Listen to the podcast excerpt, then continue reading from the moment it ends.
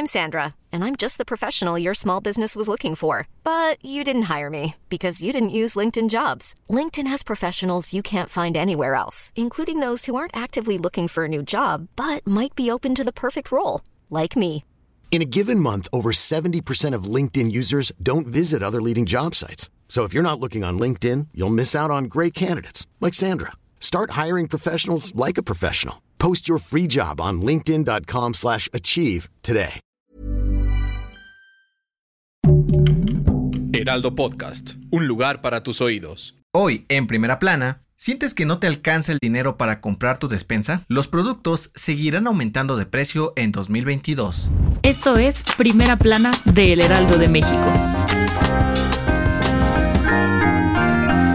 Este lunes, el INEGI dio a conocer que el Índice Nacional de Precios al Consumidor aumentó 0.39% en la primera quincena de enero, lo que provocó que la inflación general se ubicara en 7.13%. El Índice Nacional de Precios al Consumidor mide el cambio promedio de los precios de bienes y servicios que consumen las familias mexicanas. En este sentido, los productos que más subieron de precio en los primeros 15 días del año fueron el limón, la papa y otros tubérculos, el plátano y el pollo, con un aumento de hasta 36 pesos por kilo. Según el Consejo Nacional Agropecuario, el aumento de precios de estas frutas y verduras se debe a que las cosechas bajaron a finales del 2021 debido al frío y condiciones climáticas extremas, y también por la inflación. Además, las bebidas alcohólicas y tabaco aumentaron de precio 0.79%, mientras que la gasolina y otros servicios energéticos lo hicieron en 0.51%. Con información de Verónica Reynolds.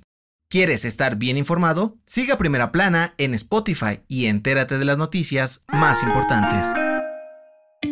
Según proyecciones del Instituto de Matemáticas de la Unidad Juriquilla de la UNAM, la emergencia sanitaria en México por COVID-19 podría terminar en el segundo trimestre del 2022. De acuerdo con los investigadores, los contagios por Omicron en el país continuarán aumentando lo que resta de enero y todo febrero. Sin embargo, en marzo los casos bajarán considerablemente y a partir de abril la pandemia terminaría. Las autoridades de salud han asegurado que a pesar de que los contagios por coronavirus han aumentado en las últimas semanas, ya no es tan agresivo ni mortal debido al avance de la vacunación en nuestro país. Sin embargo, los especialistas han recomendado mantener las medidas sanitarias como el uso del cubrebocas y la sana distancia para evitar que el virus siga propagándose. Con información de Almaquio García.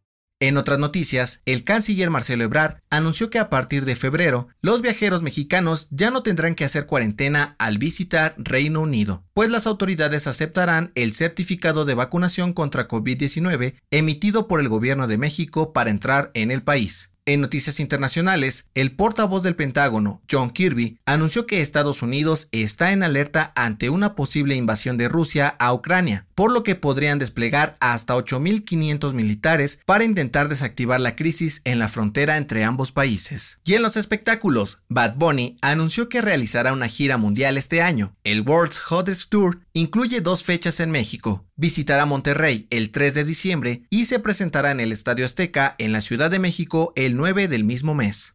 El dato que cambiará tu día.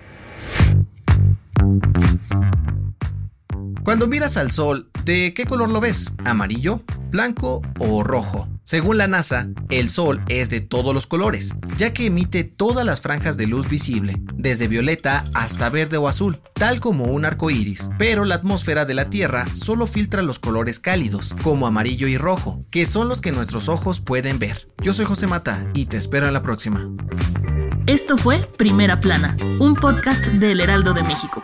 Encuentra nuestra primera plana en el periódico impreso, página web y ahora en podcast. Síguenos en Instagram y TikTok como El Heraldo Podcast y en Facebook, Twitter y YouTube como El Heraldo de México. Hasta mañana.